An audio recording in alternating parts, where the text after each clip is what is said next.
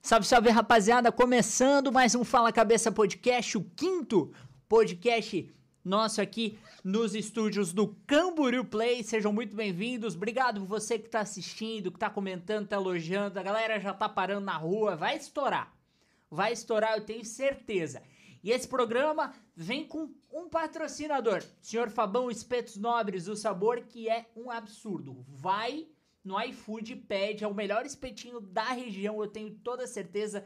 Carne de qualidade, alto nível. Obrigado, Fabão, por estar tá patrocinando esse episódio. Também tem meu parceiro Paulo Neves, designer, o designer oficial do Fala Cabeça, faz as artes, faz os trabalhos aqui. Beleza? Nosso, nosso convidado de hoje, antes de eu anunciar, já quero avisar. Manda sua pergunta, seu comentário no Facebook, no YouTube, que ele fala tudo, tudo, tudo que precisar falar. E antes dele ir na, na concorrência, que ninguém vai assistir. ninguém vai assistir, ninguém vai assistir, ninguém vai assistir. Lá na, na concorrência, ele tá aqui, meu parceiro Marcelo Brigadeiro, que marcou primeiro comigo. Foi mal, Dinho. Esqueceu. Mal. Eu esqueci, Aí marcou com os caras. Cabeça muito grande, as ideias ficam flutuando lá dentro. Sei lá... como é que é. Então, a gente sofre desse problema, dessa mesma, desse mesmo fenômeno da, da, da cabeça monstruosa. E aí eu esqueci mesmo. Mas também tu marca, porra, um mês e meio antes, porra. É porque eu sou organizado. Tá certo. Eu já vou eu, com a agenda. completamente desorganizado. Primeiro, também já vou anunciar aqui em primeira mão, ó. Zulu saiu do No Limite, primeiro podcast Balneário Vamos ver se ele respondeu esse primeiro, vagabundo. Primeiro, Primeiro mesmo aí, ó. É aqui. Aí, ó. Fala, porra, cadê ideia? É, já tá marcado já. Fala pra ele que é nós, é broca. Tá marcado negritude. Boa. Ô, Papito, só pra, tem um negocinho pra dar uma plugadinha? Um... Tem uma tomada... Aonde? Ah, tem tomada atrás bota. Bota aí pra mim, por favor. Bota, bota, bota, bota. bota. Ô, Brigadeiro, conta pra nós aí, como é que você quebrou as costelas, cara? Puta merda, foi ontem, cara. Ontem eu, eu tava muito tempo sem treinar por causa dessa porra de pandemia, né? Tava esperando vacinar, etc, etc. E ontem fui fazer uma graça. Fiz um treino lá e aí faltando 10 segundos para acabar o treino. 10 segundos mesmo. Treinei mó tempão. Faltando 10 segundos, dei um ataque. Ataquei uma posição lá e aí pressionou meu costal aqui. E aí as costelas saltaram. Porra, mesmo, foi foda. No treino. Por isso que você é, parou de lutar, né? Saiu. aí. Pega o espetinho. Porra, vamos ver se é bom mesmo esse negócio. Aí, meu irmão, botei no lugar de novo. Botei gelo, fui para casa. Cheguei em casa na garagem, na hora que eu fui sair do carro, que eu apoiei a mão, pum, saiu de novo. Aí, porra. Aí, botei no lugar de novo. Aí fui tomar banho, aí fui lá no, no, no hospital ali pra ver qual é que era. A hora que eu fui entrar no carro de novo, apoiei de novo, porra. Aí eu não tô, não tô dirigindo, tu até brincou que eu tava com o motorista, que agora não tô dirigindo. Tá eu... com segurança, porque tua vida tá falada, hein, tá brigadeiro? complicado, né, meu irmão? Tu, Ameaça. Vida... Eu tô igual a Joyce Hasselman, sendo ameaçada direto. Só que ah, ela... mas aquela parada dela Só ali... que ela toma surra, né, compadre? Eu não tomo, sou casca grossa. Cadê esse negócio aqui? E já não gostei, tem, tem gordura, hein? Reclamar com o Fabão. Ah, que isso. Gordura é carne de homem, irmão. Pô, coisa fina, hein? Bom? Hum, coisa fina. Cara, e tá uma loucura a política no Brasil, né? Porque hoje as pessoas falam mais contigo de UFC ou de política? Política. Isso Sem te, te prejudica? Porque você, você tre é treinador uhum. dos, maior, dos maiores lutadores. Da Rentil passou por ti. Sim. Tem uma galera que tá lá no UFC, nos maiores torneios pô, do mundo, você tem lutador. Uhum. E hoje você virou meio que um referencial político. A galera quer saber o que, que você pensa, o que, que você fala. Te prejudicou essa tua nova fase? Não. Eu gosto, cara. Eu gosto de... Tudo que envolve é, é, guerra, briga, debate, discussão, eu, me encanta. Eu gosto. Né? Eu busquei a luta quando era muito novo por causa disso. E a política tem isso também. Né? É muito mais imoral do que os outros tipos de, de, de, de luta, de guerra, de que quer que seja. Mas eu gosto do debate. Eu gosto de, de me, me deparar com o contraditório, me, fazer, me faz pensar, sabe? Eu gosto de tentar convencer os outros com argumentos. Eu gosto dessa porra. Porque ninguém te confrontou ainda nesse podcast. Você foi nos podcasts muito bunda mole, que todo mundo concordava Mas eu chamo todo mundo, rapaz. Cansei. O Papito aqui, eu vim aqui no, no podcast do Papito aqui, recebi o convite, vim. Que eu vou pra qualquer porra. Qualquer. Se, se o cara. Que eu, que eu, sei lá, meu irmão, que eu discordo completamente, me chamar pra conversar, eu vou conversar. Eu, e aqui no, no, no, Papito, lá no programa do, do da RISC, lá do Sandrão, desafiei todos os políticos da cidade, todos, políticos e lideranças, sentar de frente comigo para debater. Cadê? Você foi lá no Vilela, Foi no Vilela, foi no MBL. passação de pano. MBL é a sua turma, né? É a sua não, turma. não sou do MBL não, É a porra. turma, é a turma ali do, do, do esquerda perfumada Não. e tal. Não sou do MBL não. não. Não sou, nunca fui e provavelmente jamais serei, cara. Eu Por não, quê? Porque eu não participo de grupo, Dinho. Não gosto de grupo. Eu gosto de ser sozinho, eu gosto de ter liberdade. A partir do momento que você, tá, você participa de um grupo, qualquer que seja o grupo, você de alguma forma tem que cercear suas ações, suas, suas falas, para que você se enquadre nas diretrizes daquele grupo que você pertence. É assim desde que o mundo é mundo. Né? Antes a gente, milhares de anos atrás, a gente vivia enquanto indivíduos, porra, largados, né? No máximo juntava pares ali, pá. A partir do momento que resolveram viver em comunidade, e quando você vive em comunidade, calma aí, meu irmão, já não posso fazer esse tipo de comportamento porque vai te afetar. Quando você participa de um grupo, é assim também. E eu tenho pavor disso, cara. Eu tenho pavor de sequer pensar em ter as minhas falas e minhas ações e minhas atitudes cerceadas. Eu tenho pavor. Mas a política não é uma construção em grupo. É. E é por isso que eu não, não- não- participo de porra de grupo nenhum. Mas você concorda. Hoje você compactua mais com o quê, assim? Se você fosse olhar um, esses grupos aí, o que, que você mais se identifica? Não me identifico com nenhum. Não? E não me, não me sinto representado por nenhum deles. Por quê? Porque o sistema político brasileiro, na minha opinião, ele, ele, ele é feito para perpetuar justamente esse jogo de, de coalizão, que obriga o cara que está ali dentro a chamar mais um sem número de pessoas para participarem junto com ele, sob pena de não conseguir governar, sob pena de não ser reeleito, etc, etc. Então você é obrigado a fazer esse governo de coalizão. Então, por mais que uma pessoa esteja bem intencionada e não queira fazer isso, ela vai ser levada para esse caminho. Entendeu? E eu não acredito nisso. Eu não, não gosto, não concordo e não acredito nisso. Não acredito que seja caminho para melhorar o nosso país.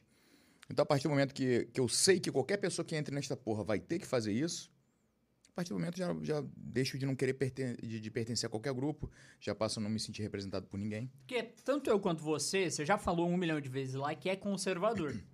Você Uhum. se considera ou mais liberal? Não, e aí, é, é, essa pergunta é muito complicada. Porque a gente rotulou tudo como conservador. E, no, no entanto, esse, esse rótulo, essa definição, vamos botar como definição, ela varia tanto de acordo com o autor, tanto de acordo com o enfoque que você for dar, tá? Você vai dar um enfoque conservador em relação ao quê? Estritamente ao, ao espectro político? Você vai trazer estritamente para o âmbito comportamental, social? Tá, é, de acordo com que definição? A que Edmund Burke deu lá atrás, ao que Roger Scruton deu aqui, Michael Oakeshott. Então, é uma, uma, uma definição que, por si só, é temporal. O que é conservador hoje, Burke provavelmente poderia considerar como progressista naquele, naquele tempo. Você entendeu? Então, por exemplo, vou dar um exemplo. Sexo fora do casamento. Não necessariamente você que faz se- é, é, que, que defende que você, é, que você possa fazer sexo antes de se casar com a pessoa. Hoje você não deixa de ser conservador por defender essa bandeira. Antigamente, talvez isso fosse visto como um absurdo, um, uma atitude progressista. Então, essa definição, ah, você é conservador, você não é. O que é conservador? E aí você tem que definir, tá? Sobre qual ótica você está tá, tá querendo dizer? Política? Econômica? eh, comportamental? Uma, uma, uma forma mais geral? E aí você entra numa forma mais geral, aí você já começa a, a ter que aceitar algumas nuances, né? Porque é, o que eu tô falando, além de ser temporal, você não consegue enquadrar uma pessoa. Brigadeiro. Cara, eu tenho um milhão de pensamentos, são um milhão de, de assuntos e eu tenho um milhão de opiniões sobre cada, eh, né, um- uma opinião sobre cada assunto. Tu vai conseguir me enquadrar exatamente num espectro? Não vai conseguir. Então, assim, eu defendo muitas pautas que o conservadorismo defende. Logo, eu me identifico como um cara conservador. Porém, não me engesso dentro de um, de um rótulo de conservador. Se tiver algum assunto que eu tiver uma opinião diferente do que os conservadores pregam, eu vou opinar e que se lasque, meu irmão. Você entendeu? E, eu, novamente, a partir do momento que tentam me rotular, eu já, já não, não fico satisfeito. Não fico satisfeito. Porque o, sempre que você se rotula, você de alguma forma você acaba aleijando a sua individualidade, cara. Então, assim, eu acho que nas eleições de 2018 foi muito importante, até aqueles momentos que nos levaram a 2018 foi muito importante. E eu até dei muita força para isso, para que fizesse realmente aquela cisão direita, esquerda, conservadores, comunistas ou socialistas, etc, etc, etc. Por quê? Porque naquele momento, para que a gente pudesse combater o PT, era, era importante que para o senso geral que o povo enxergasse dois polos, ou é isso que está aí há décadas, ou alguma coisa diferente. Só que a gente sabe que a, a existência humana é, muito, é, é muito diversa, certo? E, inclusive, as suas ideias elas mudam também temporalmente. Eu hoje eu não sou o cara que eu era 10 anos atrás. Eu hoje eu tenho opiniões diferentes que eu tinha 10 anos atrás. Então, você tentar rotular uma pessoa como isso ou aquilo, é você errar. Você vai errar. Gente, eu acho que agora é importante e a coisa caminha cada vez mais, inclusive com a o rótulo conservador indo por água abaixo com esse governo federal que está aí, que se é, apropriou do conservadorismo e está mostrando que de conservador não tem absolutamente nada, eu acho que o caminho é que as pessoas cada vez mais analisem a pessoa muito mais do que o rótulo que essa pessoa tem. Né? Então, é, e isso é para política, é para religião, é para qualquer coisa que seja. Mas você não, então, esse rolê de direita e esquerda meio que empobreceu o debate, porque muita gente fala direita e não faz a menor ideia do que tá falando, que é ideia. só ser, hoje virou ser contra o PT. Exatamente. As pessoas não sabem nem de onde surgiu direita e esquerda. E outra coisa, no Brasil, esse termo, esses termos direita e esquerda são coisas muito recentes. Muito recentes. Se tu pegar por exemplo, surgiu lá na, na, Revolução Francesa, jacobinos e girondinos, papapá, papapá, e aí chegou lá para os Wings, etc., lá na, na Inglaterra. Na Inglaterra, é, essa, essa, esse posicionamento direita e esquerda sempre foi, pô, há séculos, ele é, ele é definido. Houve uma maturação do que é de fato direita e esquerda, embora, novamente, embora essas definições elas mudem de acordo com o tempo. Hoje em dia, na, é, na, na, própria Inglaterra, você tem a neo-direita que já é, aceita, inclusive, casamentos de gays, etc, etc. Então, essas coisas vão mudando. É, como os Estados Unidos ele sofreu diretamente, a, a independência americana, ela recebeu, é, sofreu diretamente é, influência de John Locke, etc., com os seus ideais, Tam, e sempre teve muito ligado, logicamente, por ter sido colônia da Inglaterra, nos Estados Unidos também sempre teve ali os, os, democratas, os liberais, sempre teve um posicionamento muito claro. No Brasil isso é muito recente, cara. Isso é muito recente. A politização do povo brasileiro é algo de 10 anos para cá. 10 anos atrás ninguém queria saber o que era política. Então surgiu, por isso que eu falo, a di direita que a gente tem hoje, ela na verdade ela engloba diversos espectros que até dois anos atrás, três anos atrás, eram contra o PT. Então pegaram todo mundo que era contra o PT, rotularam de direita. Agora já estão começando a entender o que é mais ou menos um, um cara com postura de centro, um cara de, de mais de direita mesmo. E aí estão começando a, a, a, ver as nuances que tem dentro desse espectro, né? Mas a denominação aqui no Brasil, ela foi errônea, né? Eu, pelo menos, já sabia que ela era errônea, mas eu entendi a importância dessa denominação lá atrás para que a gente pudesse derrubar o PT. E tanto é que eu fomentava justamente essa, esse tipo então, de denominação. Então, o Bolsonaro não é conservador? Com certeza absoluta, não. Por quê? Vamos lá. Sobre o espectro político. Primeira coisa que o conservadorismo prega e exige de qualquer um que se diga conservador: ceticismo político. Ceticismo político.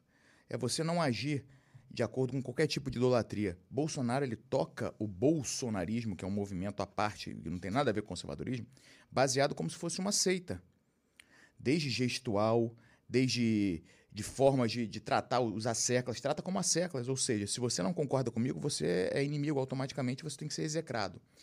Então, é uma seita. Mas tu, acha, tu não acha que é o povo que fomenta isso? Eu acho que é um pouco de mais ignorância também, do povo também, do que parte do Bolsonaro também, de ser idolatrado. Mas parte dele. Foi montado, Odinho, um, um organograma tá, de, de, de atitudes Tá, sabe tal do gabinete do ódio? Logicamente é um nome para parecer alguma coisa que é uma sala com várias, mas não, não é bem assim. Mas existe uma organização que atua nas redes sociais para emplacar essa ou aquela narrativa, para destruir essa ou aquela é, reputação. E eu sei disso porque eu participei disso na, na campanha, pré-campanha. Você falou qual, qual reputação precisava ser, tipo, quem, quem precisava Não, assim, não, não, não, não. É, que era acontece? assim que funcionava o rolê? Era assim que funcionava. Como é que eu participei? Eu participei como espectador. Por quê? Me colocava todo dia, como eu era uma das, das grandes lider- lideranças bolsonaristas em Santa Catarina, nos anos que antecederam o pleito de 2018 e durante 2018, ah, todo dia que eu acordava, meu irmão, eu tava, tinham me adicionado em o, o Carlos e o Eduardo tinham meu telefone, eles passavam para lideranças de São Paulo, babá, babá, e o meu telefone girou na mão de todo mundo e todo dia ninguém me adicionava em 20, 30, 40 grupos. É, soldados bolsonarianos do Amapá, tropa Bolsonaro do Acre, meu irmão, pra tudo que era lugar. E eu saía fora, saía fora. E ninguém me adicionava de novo, me adicionava de novo. Aí eu ficava. E eu via, galera, hoje a gente vai subir a hashtag tal. Aí você via direitinho. O Eduardo ou o Carlos publicavam, tinham os cabeças que divulgavam e aquela coisa reverberava dentro da militância. Ó, hoje vamos atacar o, sei lá, o Ciro Gomes. Vamos dizer que o Ciro Gomes é o sardinha do não sei o quê. Beleza. Carlos e Eduardo, pum, jogavam, a galera divulgava, e aí caía na massa e a massa. Então, assim, é um movimento combinado, é um movimento é, orquestrado, tá? E isso eu sei porque eu vi, tá? Então, é, a vontade de criar dentro de uma militância uma, uma atitude como se fosse uma seita, até, até trazendo traços de religiosidade, ah, Deus acima de tudo, papapá, papapá, tudo, né? Tudo bota, dá um quê de, de, de- Isso aí, cara, se tu pegar qualquer, qualquer livro que fale sobre estratégia, ou qualquer livro que mostre quem foram os grandes eh, imperadores, os grandes absolutistas, os grandes ditadores da história da, da história da humanidade toda, todos eles buscaram uma legitimação através da religiosidade. Ou da religião, que são coisas diferentes. Mas a Constitu- Constituição americana não foi montada em cima de Deus? Não foi montada em cima do cristianismo? Não necessariamente. A Constituição americana, ela tem um caráter também religioso, porém a raiz dela são as liberdades individuais. né? Novamente, baseado muito no Manifesto de Locke e muito nas revoluções anteriores que tiveram na Inglaterra, a Revolução Gloriosa, sobretudo. Porque ali já ficava definido, através do- dos ideais iluministas que vinham muito nessa, nessa vertente do- da- da- das liberdades individuais, do direito, dos direitos naturais do ser humano. né? Isso aí surgiu no iluminismo, que você já nascia com direito à, à vida, com direito à integridade física, com direito à liberdade e com direito, inclusive, à revolta. Porque foi através do, do iluminismo que se inverteu o eixo eh, da soberania.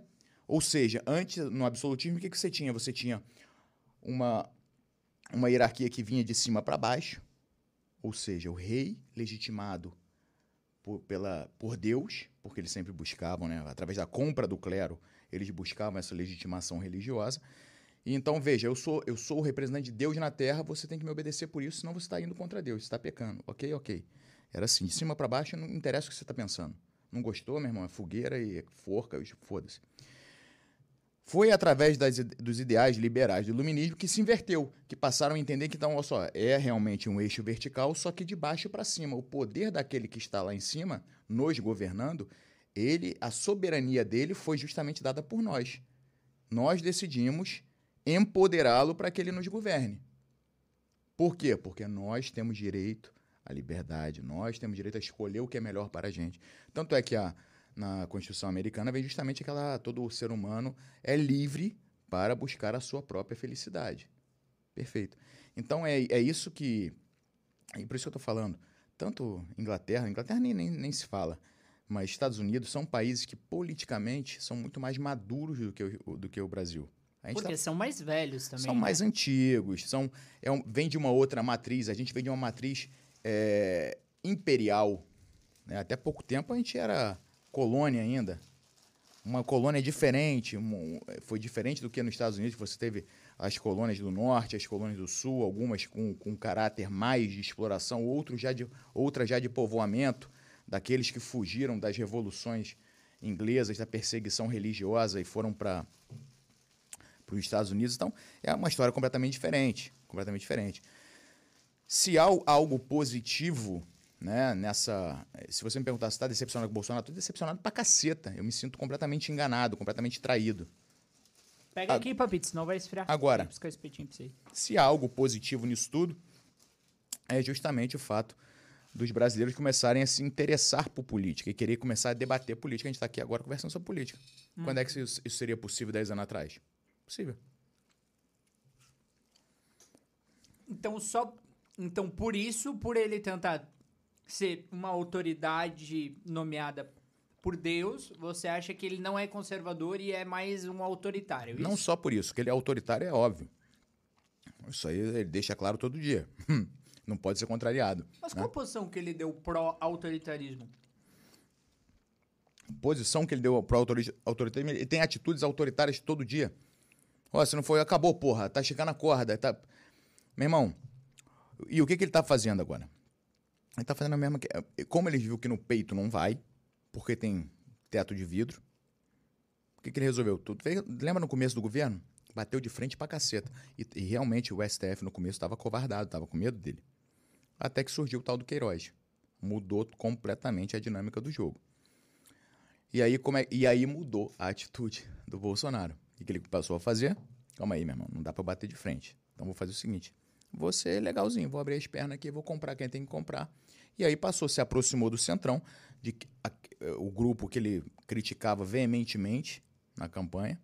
Sempre disse, eu jamais estarei junto do Centrão. Se gritar, pega Centrão, não fica um, meu irmão, que não sei o que, não sei. Sempre desceu o pau no Centrão, sempre desceu o pau no Toma lá da cá. E aí, de uma hora para outra, passou a fazer isso. Mas não se governa na presidência da República sem a Perfeito. negociação. Concordo, concordo com você plenamente. Então, isso nos leva a duas, é, duas únicas e exclusivas condições.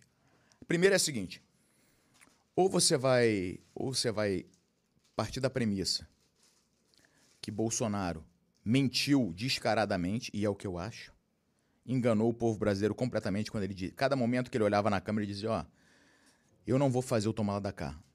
Se for para me aliar com o Centrão, eu nem quero estar tá dentro. Se eu precisar fazer o tomar lá da cá para governar, eu tô fora. Ele falava isso um milhão de vezes, tem uma porrada de vídeo aí até hoje provando isso.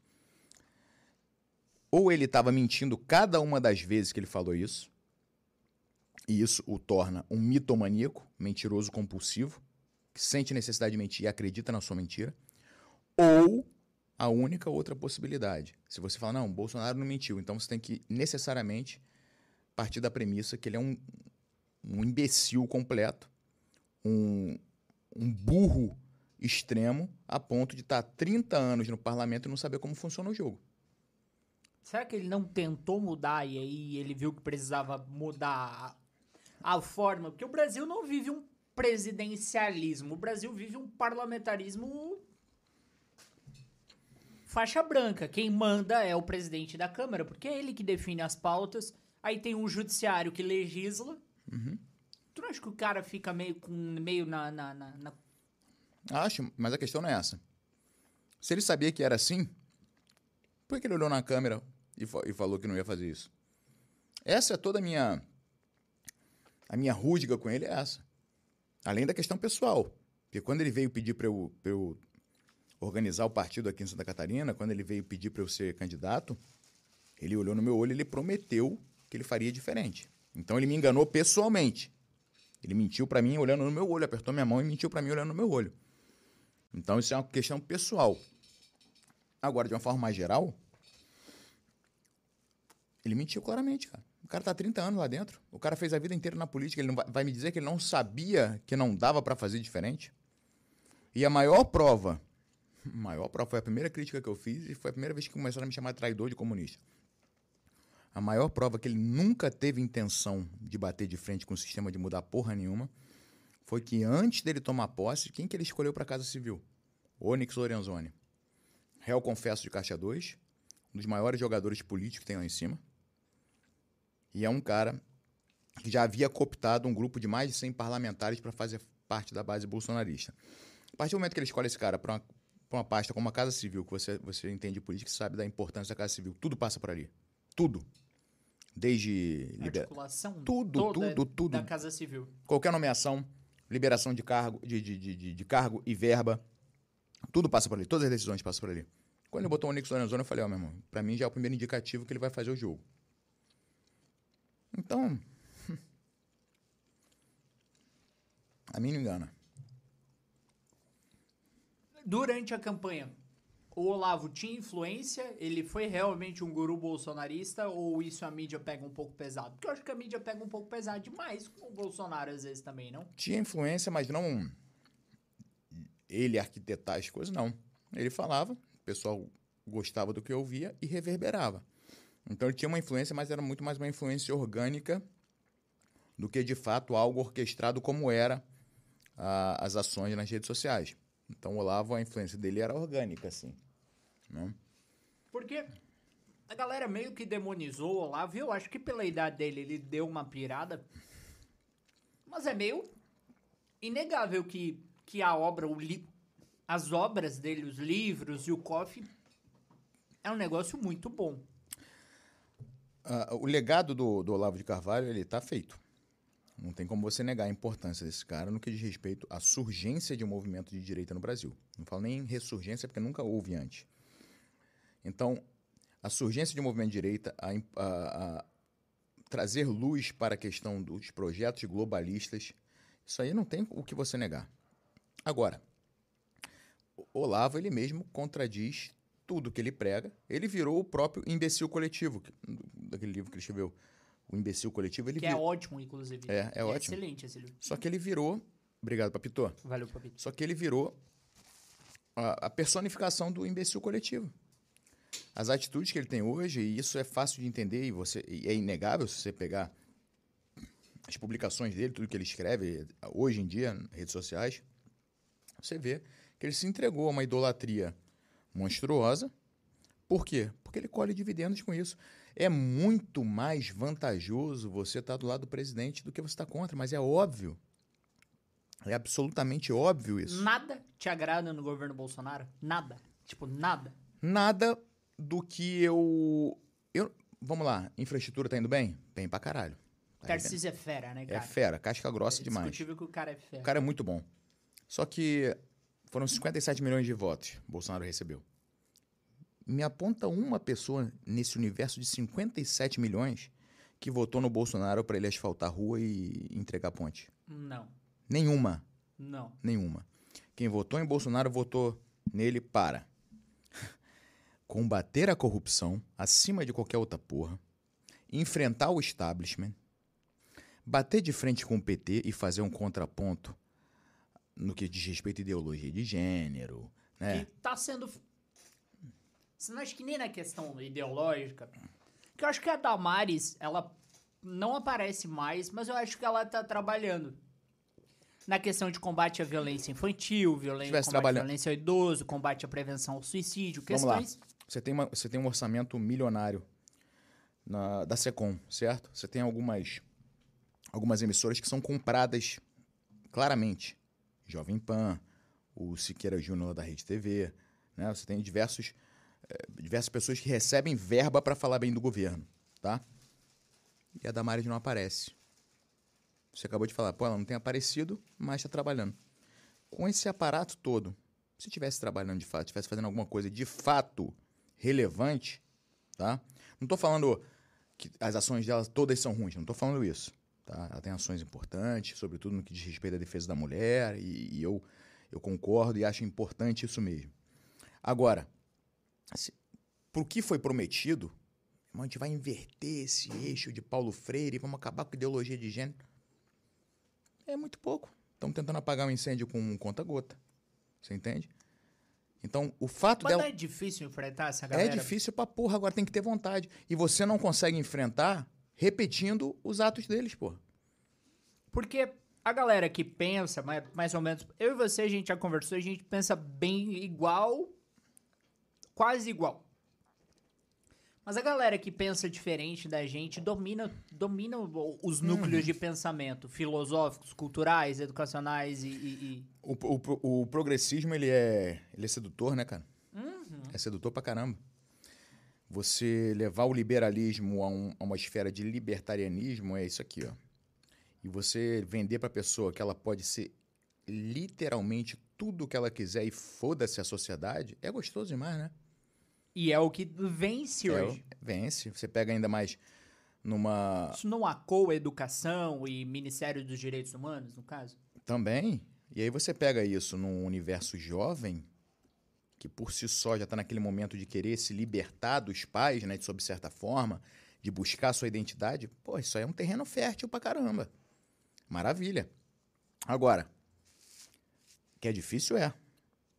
Mas me foi prometido isso, irmão. Se você chega pra mim e fala assim, brigadeiro, o negócio é o seguinte, eu vendo peixe. O Fabão aqui, ó, deixa eu fazer um jabá. Se eu ligo lá pro Fabão e falo assim, irmão, eu quero 10 espetinhos de picanha ou de filé mignon, tá bom? Tá bom. Pago o filé mignon, pago a picanha. Fechou, fechou. Ele me aparece aqui com 10 espetinhos de frango. Eu falo, Fabão, eu pedi picanha filé Não, mas o frango tá uma delícia. Não, não. Eu comprei e paguei filé mignon. Eu quero filé mignon. Não me entrega frango, porra. É a mesma coisa. Eu falo, eu falo que o Bolsonaro é um, é um, é um pescador mentiroso. Que pr- prometeu entregar salmão, a gente pagou salmão, e ele tá entregando sardinha e falando assim, lamba os beiços, tá bom pra caramba. É isso aí. Então não prometesse, porra. Não prometesse. Eu falo que todo político, e tu já me viu falando isso em alguns grupos, todo político, pra mim, é mentiroso. Porque não tem um que chegue na campanha e fale assim, galera, eu quero me eleger por interesse pessoal. Já ouviu algum deles falar isso? Mas você não acha que se a pessoa falar, ah, eu vou tentar fazer isso, porque é indiscutível que ele tentou. Ou que ele tá tentando fazer as. Tu a- acha Eu acho, cara. que tá tentando? Combater o establishment, principalmente Não. a questão ideológica. O que ele faz é o seguinte, é um jogo de cena, e eu vi isso na campanha. É porque eu, eu participei ativamente da campanha, né? Eu tava na chapa do Senado. Então eu vi muita coisa que, que já me, me deixou mais cético, entendeu? E eu percebi que o bolsonarismo ele funciona de uma forma que é a seguinte: ele faz um jogo de cena pra você aqui, pra te encantar. E por trás ele faz o que ele quer fazer. Não tem decência, não tem coragem, não tem hombridade de ser claro, de ser honesto nas suas atitudes. Não. Ele encanta os idiotas, ele faz um joguinho para encantar os idiotas. E por trás ele faz o que ele quer fazer. A gente tem N comprovações disso, a mais recente, uma das mais, mais recentes. Uma das mais recentes é justamente ah, o o- a, a- situação da vacina da Coronavac, onde ele estava dando uma entrevista num dia dizendo que a vacina chinesa ele não ia comprar, uma entrevista pro, acho que foi da Atena, se não me engano. Não comprarei, tá ok? A chinesa nós não vamos comprar. No dia seguinte ele faz uma live zoando Dória, chamando de calcinha apertada. Ó, sua vacina você arruma outro para comprar. A gente não vai comprar. E nesse mesmo dia, enquanto ele estava na live, dois emissários do Ministério da Saúde estavam no Butantan negociando a compra da Coronavac. E aí, meu irmão? Não, realmente concordo que a condição da pandemia dele não foi das melhores. Não, não, isso aí foi um desastre. Mas o que isso mostra é o seguinte: é o modus operandi dele. É este. É este. Acabou, porra. Meu irmão, acabou. Tá esticando a corda, hein? Acabou. Dois dias depois vai assistir jogo do Palmeiras com o Dias Toffoli na casa do Dias Toffoli, de uma mente, todo mundo. Ó, meu irmão, aqui não, não tem esse tomar lá da cá, tá ok? Ó, ó, meu irmão, não tem. Bota o Ciro Nogueira na, na Casa Civil. É um embusteiro, cara. Ele é um embusteiro. E não tem a, a coragem, a hombridade de falar, não, meu irmão, é. Ó, meu irmão, o negócio é o seguinte, o governo é meu, eu boto quem eu quiser, porra. Não. Mas não governa. Ele bota. Não, ele pode botar. O Ciro Nogueira ele pode botar quem ele quiser, se vende. Não tem problema. Só que ele, não, ele nem admite que ele faz, cara. Mas como que ele vai passar, por exemplo, lá, a reforma administrativa que tá Hum. na Câmara, todas as reformas, todas as questões que ele tá lutando contra, se ele não ceder de alguma forma? Tá ced... Dinho, liberação de emendas parlamentares. Recorde. Recorde. Ele liberou mais emenda. E a emenda, para quem está nos assistindo não sabe o que, é, é uma compra de votos do parlamento para que, por- sua vez, os deputados possam comprar votos nas suas bases. É uma putaria, uma, uma compra de voto institucionalizada. É isso. Emenda parlamentar é isso. Acabou. É, é isso, meu irmão. É isso. Mas não é investimento no Estado, na cidade? É, Que Dinho, Tu já viu é, alguém vir de bom grado investir aqui em Balneário se não quiser voto? Pelo amor de Deus. Então por que, que o cara investe e, e vai lá e tira a fotinha? Acabei de entregar uma emenda de 200 mil reais. É compra de voto, meu irmão, institucionalizada. É compra de voto. Emenda parlamentar é compra de voto. Acabou. Acabou. É isso, meu irmão. É isso. As, os municípios, os estados e o governo federal já têm um orçamento próprio para todas as demandas em todas as áreas. Inventar a porra da, da emenda parlamentar, que é uma forma do deputado sair de bonitão na foto e comprar voto. Isso quando o deputado ou, ou, senador ou quem quer que seja, ele não chega para você e fala assim, oh, meu irmão, vou financiar, você tem um instituto para, sei lá, é, para cuidar de animal, adoção de animal, eu vou te jogar aí 500 mil de emenda, você me devolve, devolve 200, tá bom? É a tal da, da compra de voto com cashback, entendeu?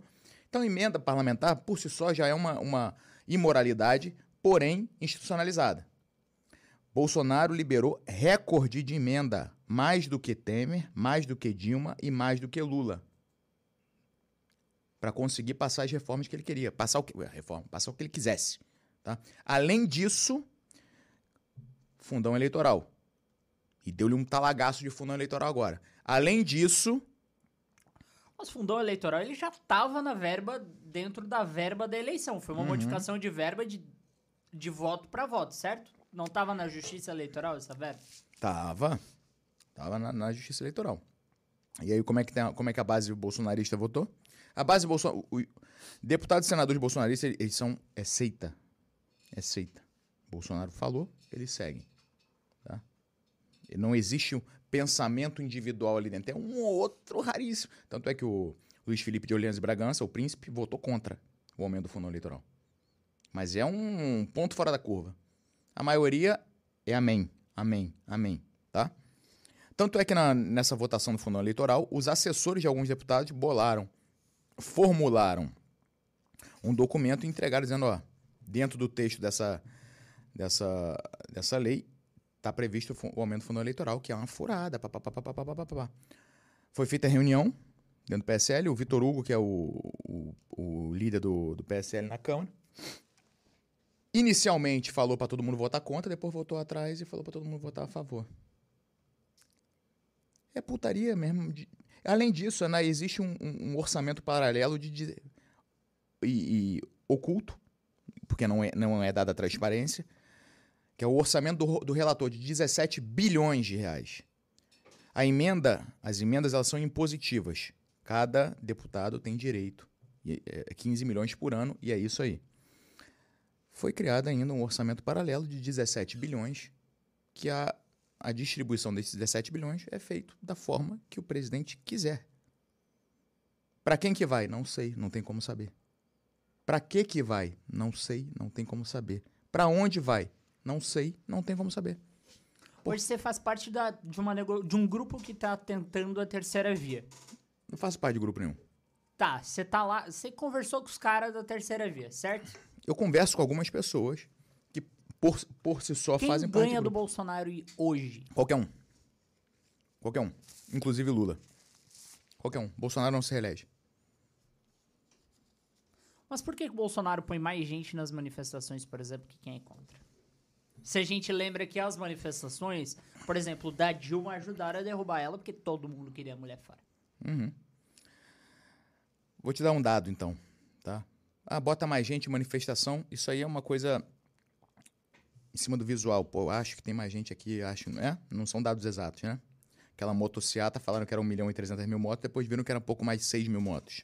Né? Então, existe essa esse desvio padrão de milhões por cento. Mas vou dar dados exatos aqui para você. No último pleito 2020, Bolsonaro pediu voto diretamente, através de publicações, live, ó, vota aqui não sei quem, vota para 53 candidatos. 53 candidatos. Volta dois anos atrás, em 2018, se Bolsonaro pedisse voto para 53 candidatos, quantos se elegeu? 53. 55.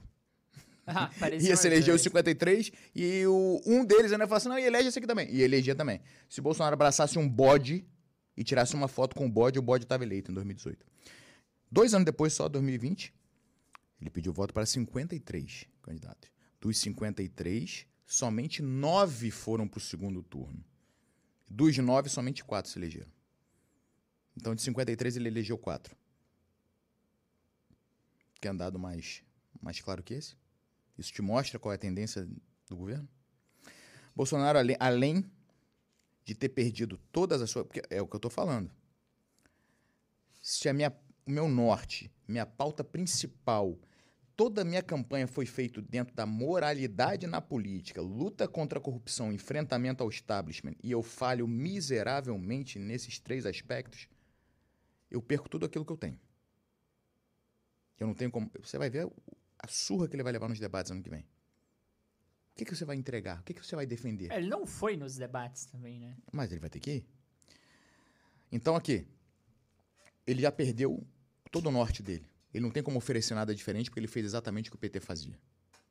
Pronto. Então, sobre o caráter estrutural, a espinha dorsal da campanha dele está morta. Certo? E, além disso, ele cometeu o mesmo erro que, na minha visão, na minha opinião, impediu a reeleição do Trump na minha opinião.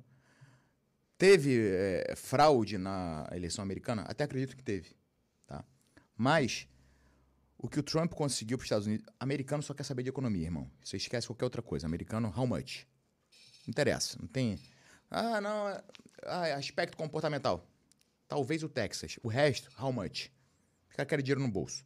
O Trump trouxe os Estados Unidos para a mínima histórica do desemprego: 3% entre 3% e 4%, mínima histórica de desemprego. Os Estados Unidos bombou economicamente, todas as empresas mesmo explodindo nos Estados Unidos. E ainda assim ele não se reelegeu. Era para ele estar numa margem inalcançável que qualquer tipo de fraude não fosse suficiente para derrubá-lo. Na minha opinião, onde é que ele pecou? Primeiro no episódio do, do George Floyd, que ele pode, podia não gostar, ele podia ser contra, qualquer porra.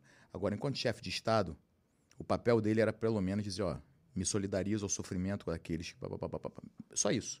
30 segundos salvava a pele dele. E, na outra situação, a abordagem dele frente à pandemia, que desacreditou do vírus o tempo todo, tentou diminuir a gravidade da, da doença. Mas a responsabilidade dos Estados Unidos estar bem nas vacinações é dele, não é do Joe Biden. Não, exatamente. Só que aqui, porque ele voltou atrás. Num determinado momento ele voltou atrás. Você pega o Trump no começo, os primeiros meses da pandemia. Ah, isso aí, esse vírus não é nada. Isso aí, vírus chinês, não vai dar em nada isso aí. Ah,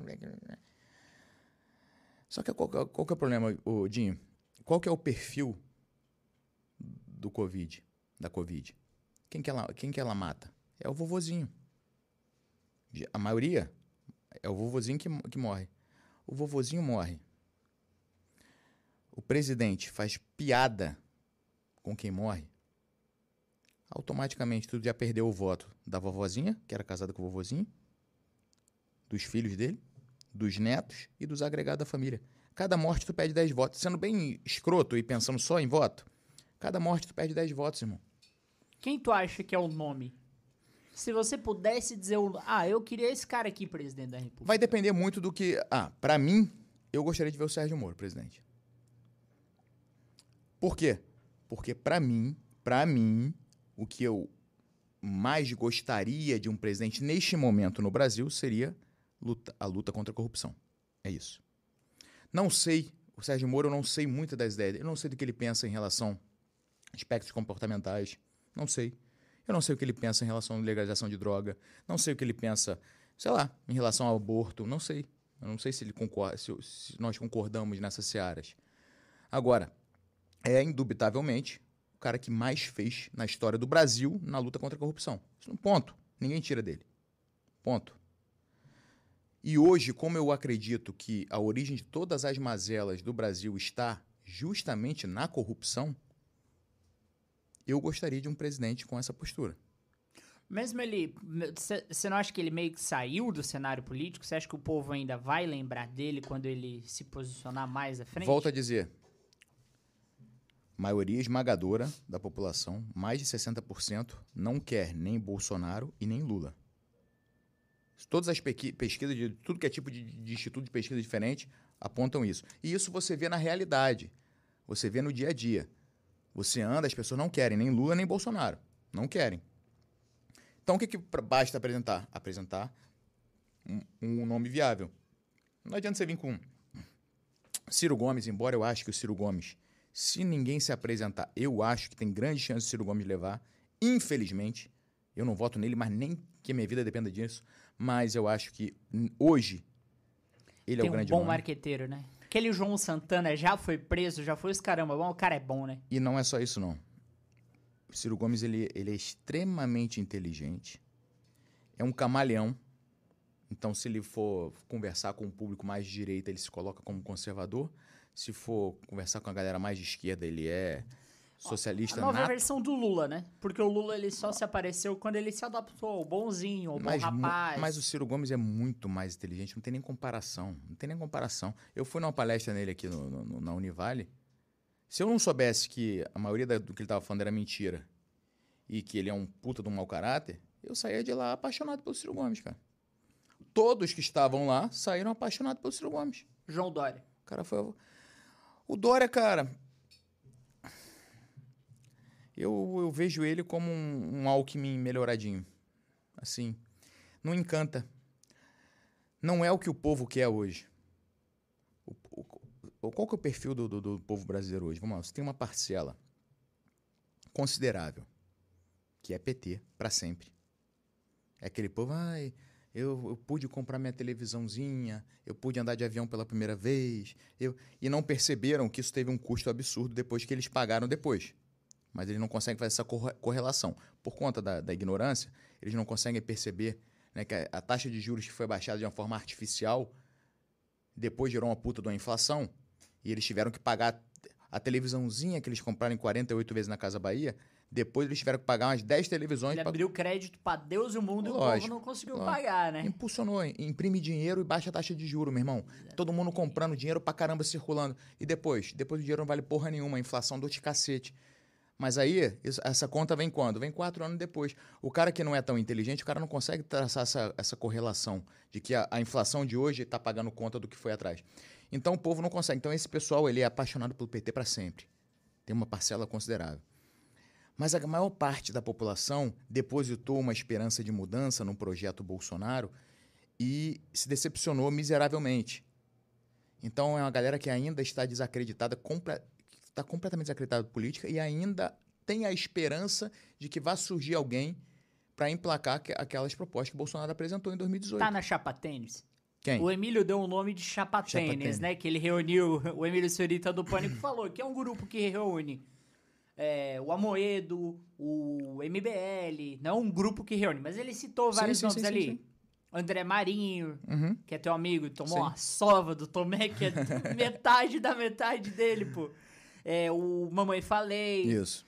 você, Nando Moura, Danilo Gentili, mais aí uma galera que, pô, é da hora pensar que essa galera pode comandar o Brasil. Você que tá no meio, Danilo, é uma zoeira? É real? Pode acontecer?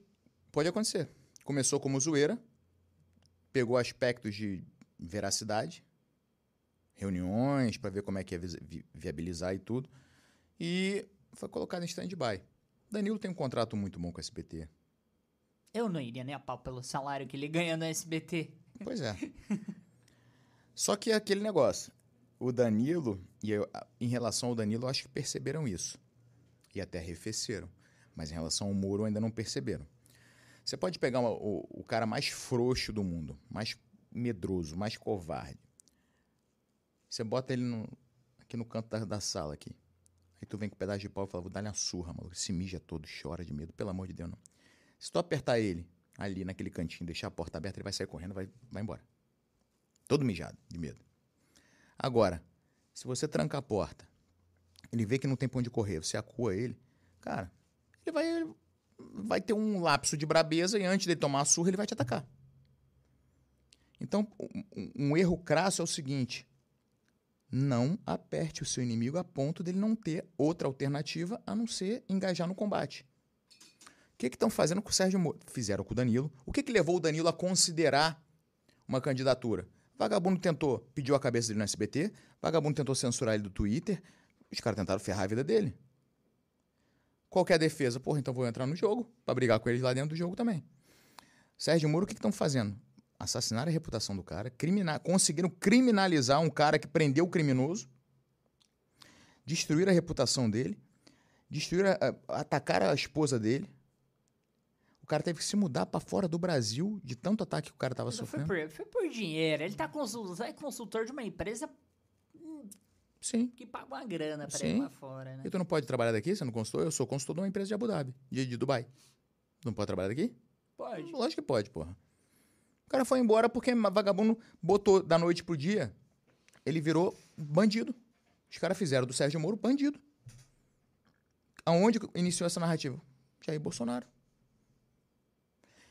Então, só que ninguém tá coando o cara, tá deixando ele sem escapatória, que ele vai, vai ter que falar, meu irmão, quer saber? Não tem. Eu, pra me defender, eu preciso estar no meio. Chegou no Brasil essa semana. Já tá tendo. Hoje tá- deve estar tendo reunião em São Paulo. Tá tendo, tá- essa semana ele teve várias reuniões em São Paulo. Vai anunciar a candidatura possivelmente pelo Democratas, cara. Em outubro. E vai levar de lavada. Pelo Democratas. Então quer dizer que acredito Democratas eu. deve Eu, ac- romper. eu. Mas é lógico, papai. Quem é que vai querer ficar na barca furada? Bolsonaro hoje, ô Dinho, tô te falando, Bolsonaro hoje, você abraçá-lo para uma campanha é você igual você abraçar o Lula. E se ele não conseguir partido, tu acha que ele faz o quê? Porque hoje ele tá sem partido. Bolsonaro? Ele veio perto Vai, vai pro PP, do porra. Patriotas. Ele vai pro Centrão, meu irmão. Vai pro PP. Ele vai pro PP, porra. Se aceitarem ele, né? A negociação tá- tá saindo caro, né? Pra ele entrar pro PP, ele tá tendo que botar o Ciro Nogueira na Casa Civil. Chamava ele de fascista até pouco tempo atrás. Entendeu? Arreganhou as pernas, cara. O cara se vendeu completamente. Acabou. Não existe mais qualquer tipo de, de, de dúvida quanto a isso. Cara, e como é que é? Hoje você é o mais perto dos todos os meus entrevistados de um cancelado. O Michael já passou da fase, Michael, Michael Kisser tá, tá bem com o povo lá só contando piada. Mas tu é um cara que, pô, partiu pro confronto. Você partiu pro embate. E eu acompanho você no Facebook e tal, a galera te xinga Uhum. dia ou no dia e noite a galera te xinga. Porque eu te conheci na fase pró-Bolsonaro e você era brother do Carlos, Uhum. brother do Eduardo, brother do, do Flávio também, não sei. Não, Flávio nunca. Mas você foi amigo. Sim, sim, sim. Era amigo, amigo. do era, Carlos era, e do Eduardo. O Carlos Era. você teve convívio muito Sim, próximo, sim, sim, inclusive, né? Como que é a vida de alguém que, cara, não sei. Você pode sair aqui ou chegar em qualquer lugar e ter uma galera querendo te bater, Uhum. um fanático querendo te bater. Não, tô dizendo que vai acontecer. Como que é isso? Isso me, me, me dá um tesão fudido. Você gosta Eu do gosto perigo, disso, cara? eu, eu gosto disso, cara. Eu gosto, me, me mantém vivo. Essa energia de guerra, eu preciso disso. É o que me, me nutre. E assim, eu sigo fiel aos meus princípios. Eu não mudei uma vírgula. O que eu defendo hoje, em 2021, é o que eu defendi em 2013, 2014, quando comecei a fazer a campanha Bolsonaro. Exatamente mesmo. Quem mudou não fui eu, foi ele. Então é muito, muito simples. Eu defendo X. Ô, Papito, obrigado. Eu defendo X. A partir do momento que você defende a mesma coisa que eu, a gente tá brigando, batalhando junto. Amanhã você se mostrou com outras ideias, eu te abandono. É, é fácil isso aí. É fácil. Eu não defendo pessoas, eu defendo princípios. Se algumas pessoas defendem os mesmos princípios que eu, em determinado momento nós estaremos juntos. Agora, a partir do momento que eu perceber que Mesmo não... que haja discordância em Sim. alguns pontos. Cara, a discordância ela é salutar, é saudável. Você di- discordar de alguém é saudável, porra. É saudável. Eu, pô, o Mamãe Falei, igual você falou, eu discordo de um monte de coisa dele, ele discorda de um monte de coisa de mim, e daí? Mas ele parece um cara muito gente boa. É gente boa, o cara é gente boa, cara. É um cara verdadeiro. Ele é, é, ele é aquilo que ele é. Ele bate sem dó e é. Isso é verdade. Errou pra caramba, admitiu que errou, admitiu que mudou de ideia. Eu, eu, eu aprecio isso. Você andou no. Você é brother do Marinho. E o Marinho também foi um cara que foi muito próximo do Uhum. Bolsonaro. Vocês tinham relação durante a campanha? Não. Eu- o Marinho eu conheci depois. E isso mostra. Você vê, as pessoas que eram mais próximas do Bolsonaro, olha como é que acabaram. Com ódio mortal dele. O Paulo Marinho, o pai dele, ele não era pra derrubar o Flávio? Hum, pra entrar- tentar entrar no Senado? Que ele é o Precisa. suplente do rolê, né? Precisa disso? Paulo Marinho é um cara multimilionário. Multimilionário. Ele tem, ele tem dinheiro por mais de 10 vidas, entendeu? Tu, tu acha? Ele foi companheiro de chapa do Flávio a pedido do Jair. Porque o Jair precisava de um empresário para botar dinheiro na campanha. Precisava de um empresário para dar um- algum lastro político à candidatura do Flávio. E assim foi feito. Só que você precisa derrubar o Flávio quando o Ministério Público e a Polícia Federal apontam que ele desviou 6 milhões de reais. Eu acho que não.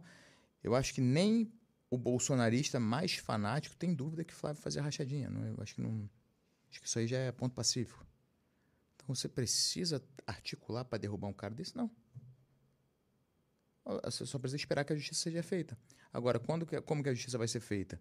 Se o Ministério Público está na mão do Augusto Aras, se o STF recebe os agrados que recebe para a coisa morrer lá, se a Polícia Federal do Rio de Janeiro, responsável pela investigação, teve o superintendente trocado, como o Sérgio Moro falou que seria. Como é que vai prosperar uma investigação dessa? Sabe quando é que vai prosperar? Se Bolsonaro não for reeleito ano que vem, assumir algum outro e botar pra frente. Mas tem uma ala. Tem pergunta aí, Papito? Tem alguns comentários aqui. Pergunta.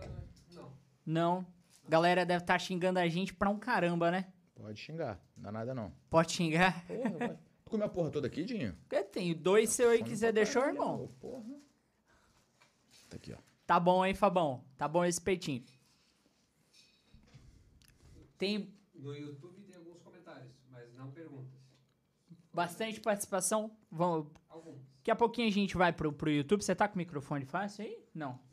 Não? Então, vou abrir aqui pra ler. E deixa eu te fazer uma pergunta. Que de um tempo pra cá, você assumiu um bagulho meio que, ah, pô, eh, casca grossa. Você começou a adotar esse, esse bordão de ser casca grossa e tal e tal. Isso vai muito numa esfera, pô, papo filosófico do caramba, né? Que a galera deve estar... Mas você acha que o homem ele tá ficando meio frouxo? Por que que que acontece? E não é homofóbico esse comentário, porque um dos caras mais casca-grossa que existiu no Brasil chama Clodovil Hernandes. Esse era casca grossa extremo. Que era mais macho que muito Meu, homem que tem por Esse aí. era o homossexual mais macho que tinha. Brabo. E você acha que tá perdendo essa... O homem Isso tá é perdendo essa óbvio que tá perdendo. Tá perdendo. O que acontece? O tecido social nosso, ele foi rompido, ele necrosou completamente. Por mais que queiram hoje nos convencer que não, mas a sociedade ela tem um arranjo. Ela tem um arranjo. O arranjo é o quê? É baseado nos tais pequenos pelotões que Edmundo Burke é, é, é, defendia. Que é o quê? É o seu núcleo familiar, é aquele núcleo da igreja, é o núcleo da escola. é- são aquele- aqueles pe- pequenos grupos né, que se organizam em grupos um pouco maiores, que se organizam em grupos pouco, maiores, que formam as comunidades, que por si só formam uma grande sociedade. Isso é indubitável, não tem como você ir contra isso. Qual- Qualquer sociedade ela é, ela segue essa, essa organização. E lá na esfera mais baixa, ou seja, a base disso tudo é a família. É o núcleo primário. E uma família, meu irmão, para ser família, tem que ter filho. Por mais que os homossexuais queiram nos convencer, o homossexual não procria. Ponto. Isso aí não, tô, não sou eu que estou falando. É biologia que, que, que mostra isso. Não procria. Então, o arranjo familiar ele é feito. Um pai hétero, uma mãe hétero e filhos. Ah, então você não respeita o homossexual? Ah, respeito, façam que o corpo é de cada um, sejam felizes. Agora, o arranjo familiar que monta uma sociedade, ele é baseado num pai hétero, numa mãe hétero e nos filhos, tá? A partir do momento que você começa a pregar e incurtir de uma forma até meio que ditatorial, porque a gente vive meio que uma ditadura do desarranjo mesmo. Que eles querem que você creia que não, que você pode sim ter dois pais e, e du- duas mães, é, todes, elos, essa, esse bando de presepada.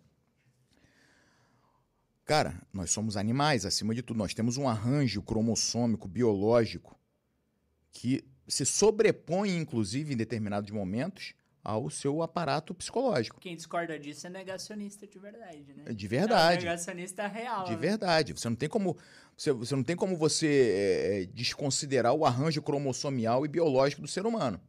Tá? Você pode tentar, através do seu aparato, do seu arcabouço psicológico e intelectual, até buscar um caminho diferente que vá até, de certa forma, conflitar com o teu arranjo cromossomial. Mas nem por conta disso a sua biologia deixa de existir. E por conta dessa biologia, nós temos desejos, nós temos necessidades natas, que já nasce com você. Já está dentro do, do seu aparato, do seu DNA, do teu genoma. Quando você começa a negar isso e diga não, diz assim, não, a gente pode começar a ser só homem aqui, ó. Homem com homem, que vai ter filho homem, que é vai colar com outro homem, vai você gera um desarranjo em toda a sociedade, que é o que está acontecendo, é o que a gente está vendo hoje. A gente está vendo a molecada hoje tendo experiências homossexuais cedo, não é porque eles têm vontade, porque eles são homossexuais de fato. É porque a sociedade está quase impondo que quem não tem esse tipo de, de experiência é careta. É cringe, né? Agora essa porra cringe, sabe que Não, porra é cringe isso? é velho. É velho? Cringe Então é não, quando tá. o cara é velho. Então, tá. Graças a Deus eu não sei o que são essas porra desses tempos. Mas é careta, você só é o legal se você tiver uma experiência homossexual. Chega ao ponto hoje de falar assim, pô, tu já teve uma experiência com outro homem? Não. E por que nunca experimentou? Que porra é essa, rapaz, que nunca experimentou, compadre? Porque eu sou homem, porra. Você já teve uma experiência com outro Não, homem? Breno? lógico que não, eu sou porra, sou homem, rapaz. Aí o que acontece? E aí, no meio de um desarranjo todo como esse, os homens estão ficando cada vez mais afeminados, de fato, de fato. E em contrapartida, como tem que haver a nossa biologia, novamente eu, eu retomo, a nossa biologia quer um ente masculino, masculinizado e um feminilizado, XY ou XX, se o XY tá ficando XX, o XX vai ficar XY. Então tu vê um monte de mulher cada vez mais é, masculinizada. Então tá tendo uma porra de uma, de uma loucura completa, onde os homens estão ficando mais frouxos, as mulheres mais braba, mais macho, e ninguém mais se entende em porra nenhuma. E você tem que olhar isso, você não pode nem criticar, você tem que achar legal. Pô, eu tomei uma paulada disso ontem. Pra quem não sabe, o carro do meu sogro foi, foi furtado. E aí eu liguei pra polícia, liguei pra guarda e tal. E a galera tá procurando o carro e se Deus quiser vai ser procurado. E a minha mulher, ela queria sair ela atrás do carro, irmão. Tá Falou, Eu vendo? vou atrás desse carro. Eu falei, "Ah, você não vai. Tá vendo? Aí ela. Ah, então vai você. Eu falei, ah, poxa, minha força de segurança, ela frouxo. Aí eu falei, caramba, eu tô me perdendo. Tá vendo? Aí eu tomei um choque. Mas é verdade, cara. Tomei um choque. A mulher, ela tá tomando essa postura. né? Irmão, tem que ter. Tem que ter. Você pega a nossa sociedade anos atrás, tá? Sem entrar em mérito de outras áreas. Vamos falar de relacionamento homem e mulher. O homem era aquele que protegia a casa. Era aquele que era a figura firme da casa. E a mulher, o quê? A mulher é muito mais inteligente no que diz respeito a manter a casa harmônica. A mulher, emocionalmente, ela dá de 10 no homem. A verdade é essa. Em todo o resto, ela é muito mais. A mulher é, dá de 10 no homem. A mulher sempre. O que que a mulher sempre fez? Manteve a, a família de uma forma harmônica, através da sua inteligência emocional que falta no homem. Por quê? Por causa da porra da testosterona. Novamente, a biologia explica. Testosterona te deixa pujante, te deixa agressivo, te deixa burro às vezes. Mas ativo. Burro, porém ativo. Os homens hoje estão com a testosterona lá embaixo, se emocionando vendo novela, Riacho Doce chorando. A mulher tem que falar, meu irmão, alguém tem que ser homem da casa aqui, eu vou ter que ser braba. Então tá tudo desarranjado, irmão. E por que que a, a, a turma da lacrosfera ali, a galera da, da, da...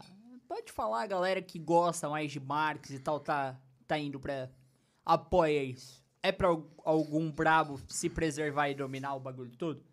Isso aí, cara, isso aí foi comprado um discurso da escola de Frankfurt que reviu o marxismo e viu, peraí, esse papo aí de que Karl Marx, proletários de todo o planeta univos, perceberam que isso era uma, uma puta de uma falácia, que não ia haver uma mudança, uma grande revolução através do proletariado, porque o proletariado, uma vez que ascendia na vida e se tornava o dono do negócio, o, o empresário, ele tratava os outros proletários igual merda, igual. Então não adiantava nada disso. O que, que eles perceberam? Meu irmão, o jeito da gente causar uma grande revolução é através do marxismo cultural.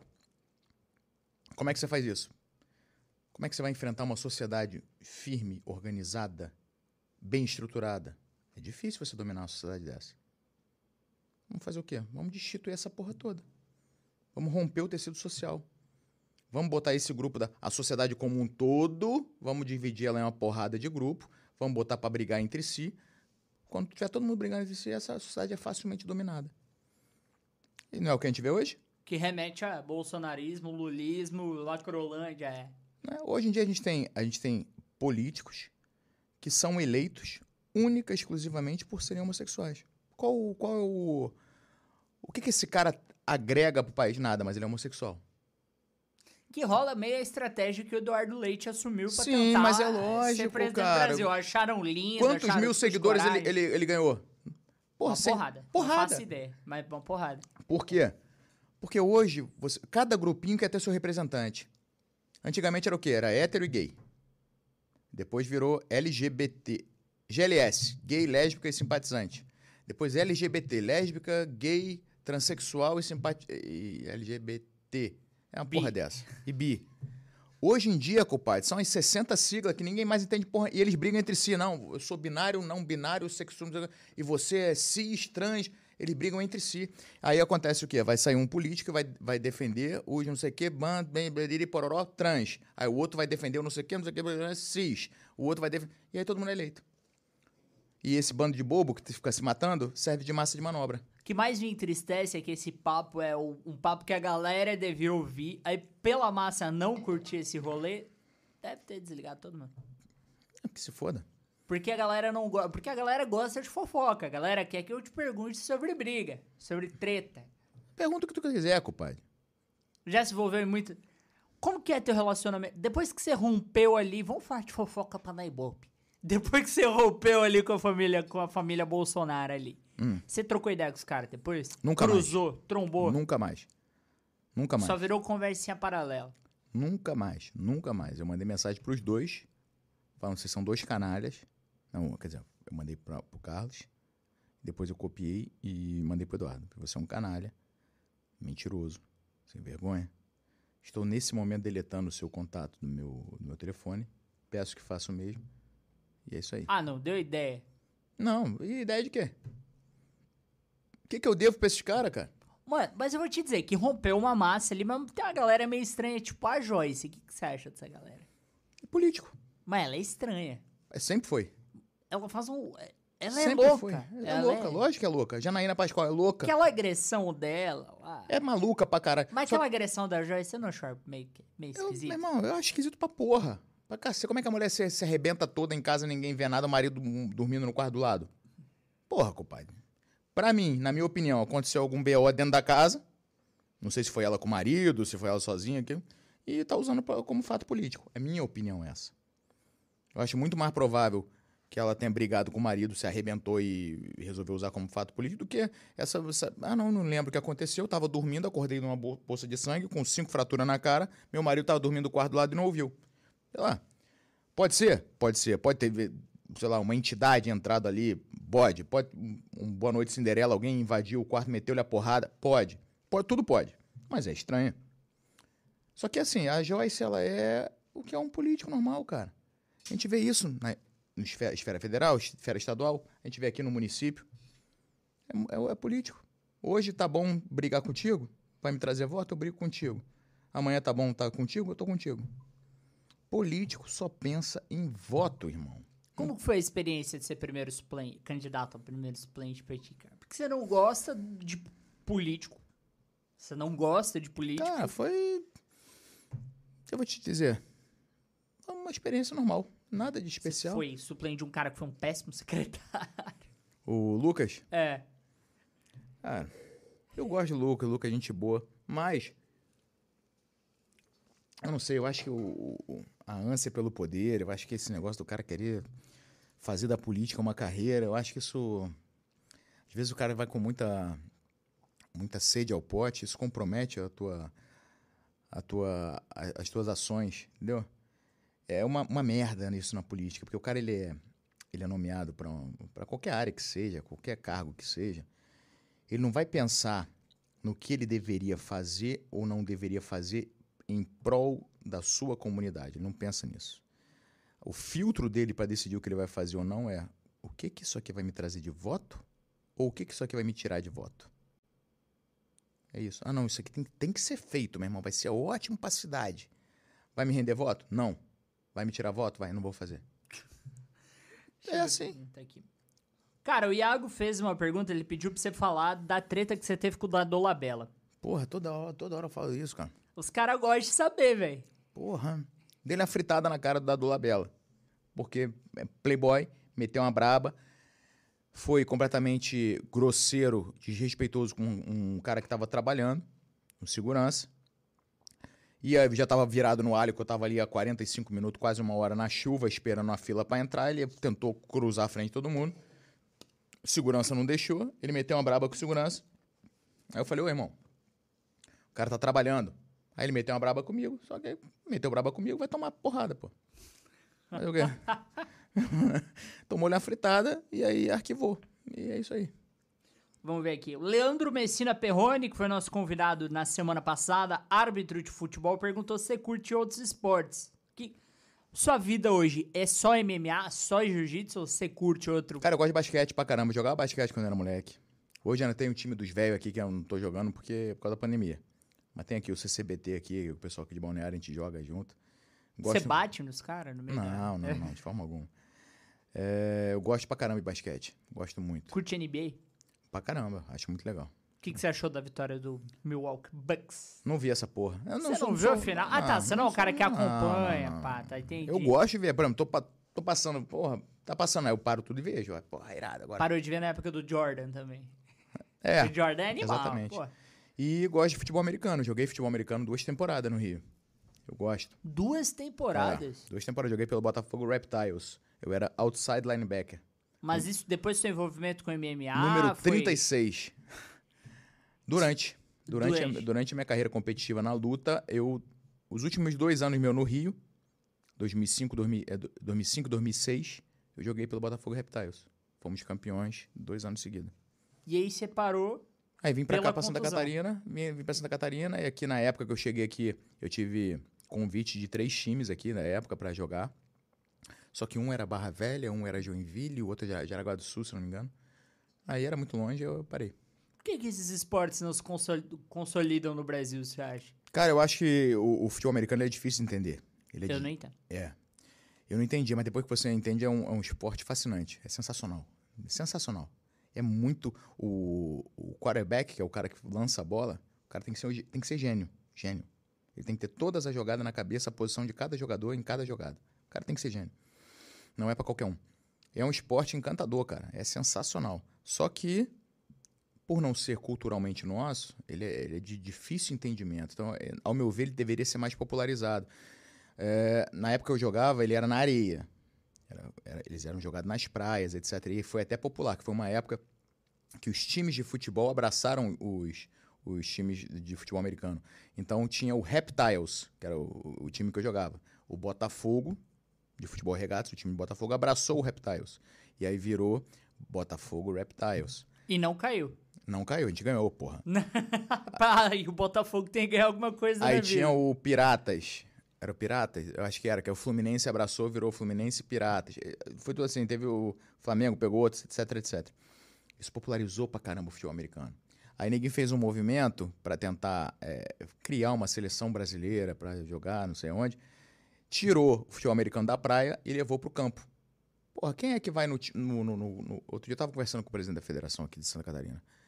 Quem é que vai querer ir no, campo do, do, do, do, Brusque, por exemplo, de futebol, sábado às 11 da manhã assistir um jogo de futebol americano? Ninguém, porra. Agora, bota aqui na praia, na praia Brava, ou então na praia Central aqui um jogo. Vai todo mundo parar pra ver, vai se interessar, vai perguntar como é que faz pra treinar, as crianças vão querer começar a gostar do. É, o- você tem que trazer esse esporte que é tão encantador pra perto do povo. Não levar pra longe, esconder, porra. Aí o pessoal fez esse essa, essa mudança de tirar da areia e levar pra campo. E isso escondeu o esporte. Entendi, entendi, entendi. Então, também você não acompanha. Você acompanha o treinador de UFC. Ele assiste luta com, com um pensamento técnico, você fica analisando ou você assiste pra, tipo, tô de bobeira aqui, vou não, não assistir tem, uma luta? não tem como você não, não avaliar tecnicamente a luta, é impossível. E, é- e torna, isso torna a luta, inclusive, eh, perde o tesão de ver aquela porra. Que, eh, por você não conseguir relaxar e ver assim, de uma forma mais superficial, tu tá sempre analisando e vendo, pá, se torna um- um- uma coisa pesada, sabe? Que é o teu trampo, É. bem dizer. Então eu hoje nem assisto tanta luta. Eu evito assistir. Eu só assisto luta de, adver- de- de, eh, adversários ou possíveis adversários dos meus atletas. Mas eu não paro pra. ah, Porra, hoje. ah, pera, amanhã tem UFC. Eu não paro pra assistir o evento todo. Eu não. Não. Eu vejo aqueles, pô, esse aqui de repente pode cruzar com o meu ali na frente. Aí eu vejo. Aquele ali pode cruzar com o meu ali. Aí você analisa na É. questão profissional. Agora, o de resto eu não assisto. Você tem atleta no UFC ainda? Tem uma porrada, cara. Eu hoje empresario mais de 130 atletas. É, tô cortando agora um, um pouquinho para reduzir. Mas eram, cento, e- eram 167 começo do ano, a gente cortou alguns. Vou cortar mais alguns. E só no UFC a gente tem 16. É gente pra caceta. É gente pra caceta. Da Rintour ainda é. Uhum. Que ele tá em que país agora? Tá na Inglaterra. Ele morou aqui um tempo. né? Morou anos e anos aqui, cara. Ele fez a carreira dele toda aqui, entrou pro UFC aqui, né? Só que, cara, o Brasil é, acabou a gente tendo uma crise econômica muito grande, né? Onde, porra, ele consegue uma grana monstruosa de patrocínio na Inglaterra e aqui não existe patrocínio aqui no Brasil. Então, porra, como é que tu, tu vai querer que o cara fique passando necessidade aqui? Não dá, pô. Mas como que funciona o empresário do UFC? Porque do futebol a gente Uhum. tem uma, uma leve noção. Pô, leva o cara daqui pra cá, joga o cara, vende o cara do Uhum. clube, negocia tal. Qual que é o rolê de ser empresário de lutador? Empresário de lutador, primeiro, é, dependendo do estágio que o lutador tá. Tem cara que já tá pronto para você vender ele para organizações internacionais grandes. Tem cara que você tem que construir ele. O tio, por exemplo, o tio chegou aqui, ele não tinha nenhuma luta profissional. Eu tive que construir a carreira dele toda. Botei ele para fazer 10 lutas profissionais contra adversários que faziam sentido em cada uma das etapas, em eventos que faziam sentido. E aí, depois desse trabalho feito, quando o cara está pronto, você começa a oferecê-lo para é, eventos internacionais, para grandes eventos, UFC, Bellator, PFL, One, KSW, Pancrase, etc. E aí você vê, mais ou menos, de acordo com o perfil daquele atleta, para qual mercado ele se encaixa melhor.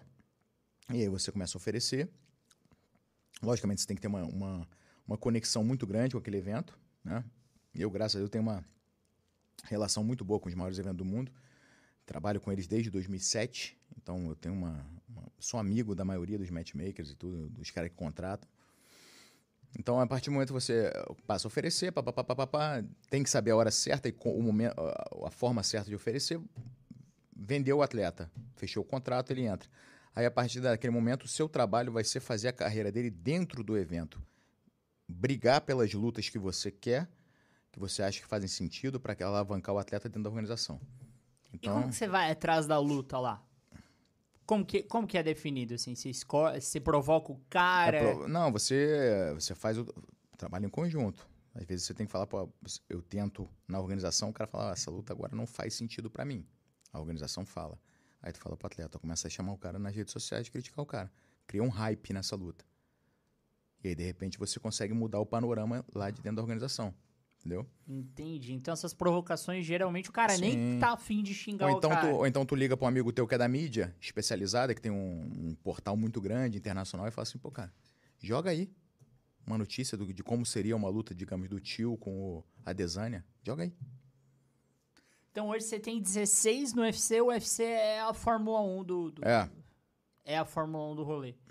E por, por que, que você acha que o UFC popularizou tanto no Brasil? Cara, o MMA ele é um esporte que a galera gosta de ver, né? E o UFC ele tem um monopólio do MMA. A verdade é essa. Ele tem um, a, a, a imprensa especializada só fala de UFC. Então, ele tem Bellator é o que mais ameaça hoje, né? Não, não, Bellator já, já foi. Hoje em dia não mais, não mais. Qual que é o que mais se aproxima do UFC, assim, hoje? Cara, acredito eu que o hoje não tem ninguém.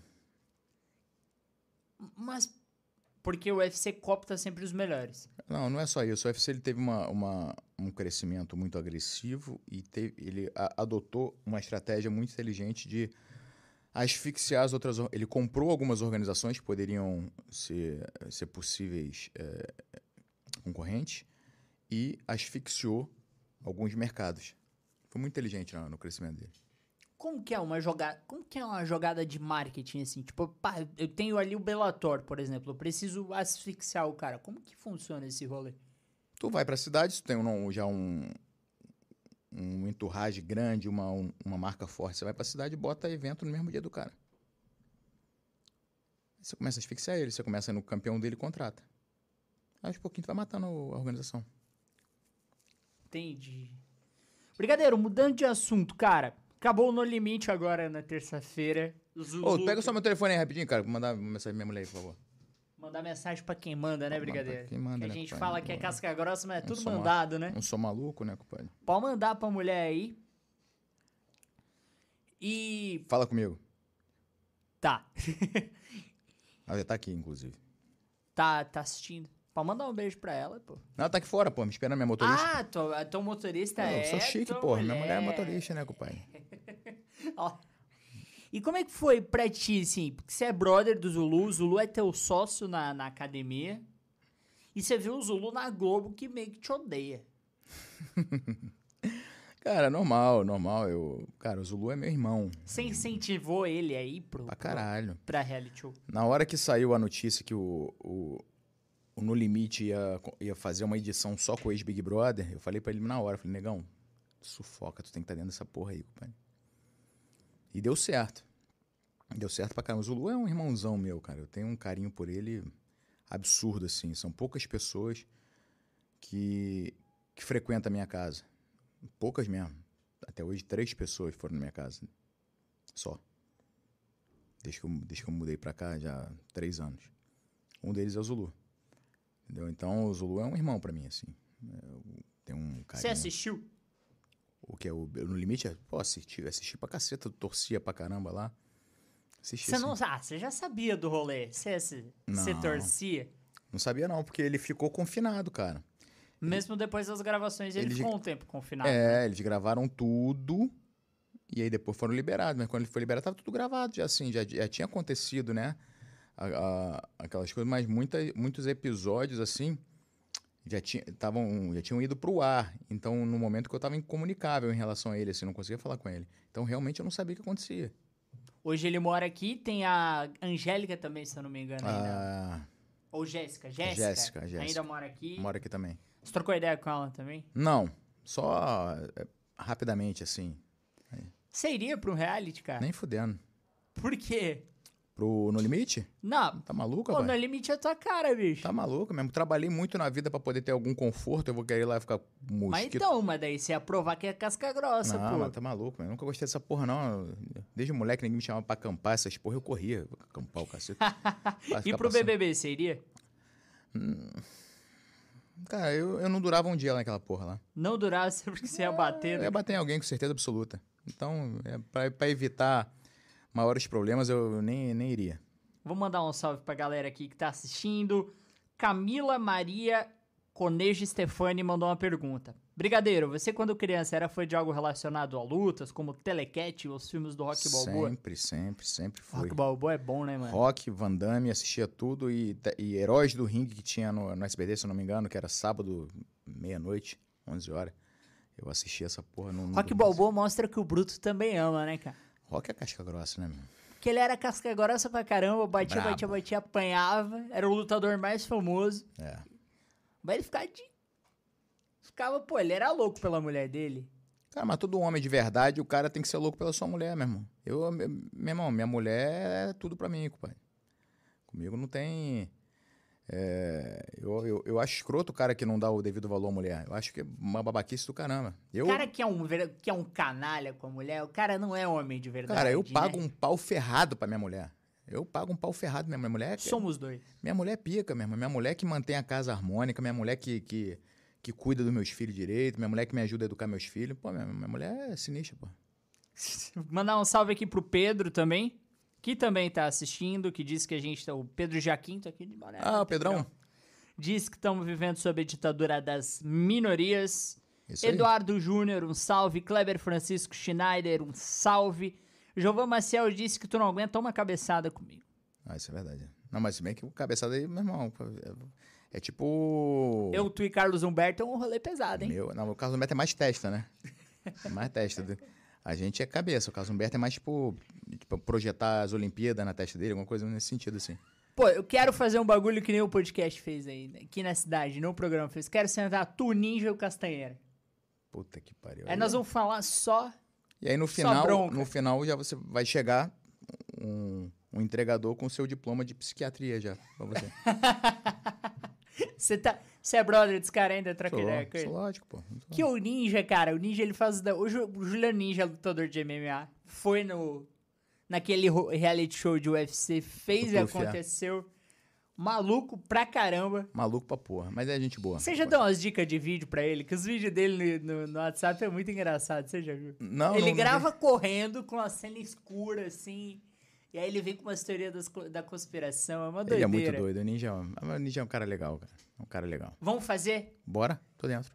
Quem sabe eu não vá pra luta daí. Porque o Casteira já me pediu pra, pra começar a lutar jiu-jitsu. Tem idade pro cara começar a lutar jiu-jitsu? Não. Não. Acho que todo mundo deveria, inclusive, treinar isso pra aprender. Cara como eu tem jeito? Aparentemente não. Aparentemente não. Mas não é nenhum impeditivo, não, porra. Mas tem um biotipo pra Não, começar não, e tal. Não, não. Que é um seco igual eu. Ele se quebra, se machuca, não. Não, não, não, mas, mas dá, dá. Dá sim. E faz bem pra caramba, cara. Vou, vou, vou chamar um cinegrafista, vou relatar. Posso ir lá na Astra gravar? Pode, Vai lógico. separar o professor? Lógico, com certeza. Vou lá treinar o quê? MMA? MMA, botar alguém pra te dar uma surra lá. Brigadeiro, vou te liberar, você tem outro compromisso agora. Vou na concorrente, né? Vai na concorrente que não vai dar audiência. não vai dar audiência. Porra, irmão, foi um prazer. Sabe cara. que você é meu brother, né? Eu gosto Lógico, muito de porra. você. Isso aí é recíproco, tu sabe disso. Fiz um tempo desenrolo podcast lá, É mas aí. aí perdi minha avó no meio do caminho, uma tristeza muito grande. Não fiquei muito bem pra fazer, mas estamos voltando. Quando voltar o desenrolo, eu vou lá falar umas besteiras. Lógico, que pô, vai ser um aquilo é uma doideira, hein, cara? Desenrolo é, meu irmão, é pau de dar em doido, é só, só pra maluco. E o teu público lá é muito doido, né? Pô, é mais maluco do que eu. Aí você já vai, tem uma. Aí você já tira, já tira um padrão. Brigadeiro, obrigado, irmão. Foi um prazer, irmão. Volta quando você quiser aí. Se quiser vir aí com o Zulu também pra gente. Que eu- Não, tu e o Zulu. é- Você não foi preso ainda com as piadas que você faz com o Zulu? Não me misturo muito com ele, não, compadre. Já não bebo Coca-Cola, que é pra não dar. Vamos cortar por aqui, senão vai dar merda. Gente, obrigado. Obrigado a todo mundo que assistiu. Abraço. Quero também agradecer aí seu Fabão Espetinho. É Senhor Fabão Espetos Nobres, o sabor que é um absurdo. Pede novo iFood. Fabão é brabo, guerreiro, empreendedor. O cara não pagou ele ainda, tomou um calote do cara. Brabo, vou chamar ele pra contar É, o bom é isso, tu pode pedir, não precisa pagar. Não precisa pagar. Abraço, Fabão. Obrigado a todo mundo que assistiu. Semana que vem nós vamos bater um papo sobre empreendedorismo com o Felipe Pitts, do Ecomol, que tá crescendo pra caramba aí na cidade. Vamos trocar uma ideia sobre empreender. Ele começou com um negocinho pequenininho, agora tá gigante.